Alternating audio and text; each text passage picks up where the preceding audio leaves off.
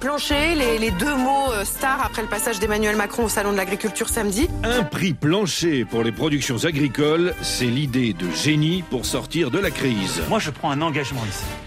Il y aura un prix minimum, un prix plancher. Cette promesse présidentielle a un peu surpris. Mais dis-moi pas que c'est pas vrai Parce qu'il y a encore quelques semaines, les ministres d'Emmanuel Macron étaient contre l'idée du prix plancher. Les propositions euh, démagogiques du genre on va fixer une obligation de prix plancher, Vous dites que ce serait contre-productif. C'est- mais c'est d'ailleurs à ce motif-là qu'on en a pas- on l'a pas accepté. Le ministre de l'Agriculture, comme sa collègue de la Consommation, disait pique-pendre de cette proposition défendue par la gauche. fixer unilatéralement, aveuglément, les prix, comme ça a été le cas à Cuba, en Union soviétique, avec les succès que nous leur connaissons.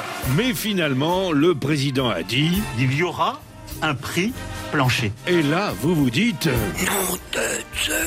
Jupiter voudrait donc instaurer un système soviético-castriste en France.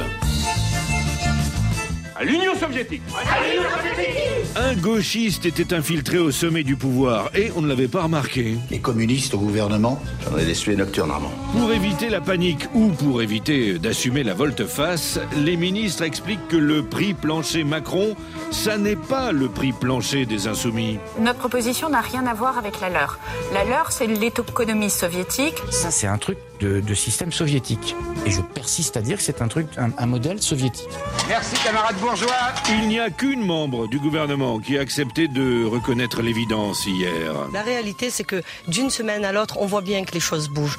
Il a raison de revenir sur une mesure, même si les ministres avaient dit exactement le contraire. Finalement, c'est le président de tout le monde, c'est le président de tous les Français. Donc oui, vous pouvez désormais appeler le président le petit père du peuple. Quand ça change, ça change. Il faut jamais se laisser démonter.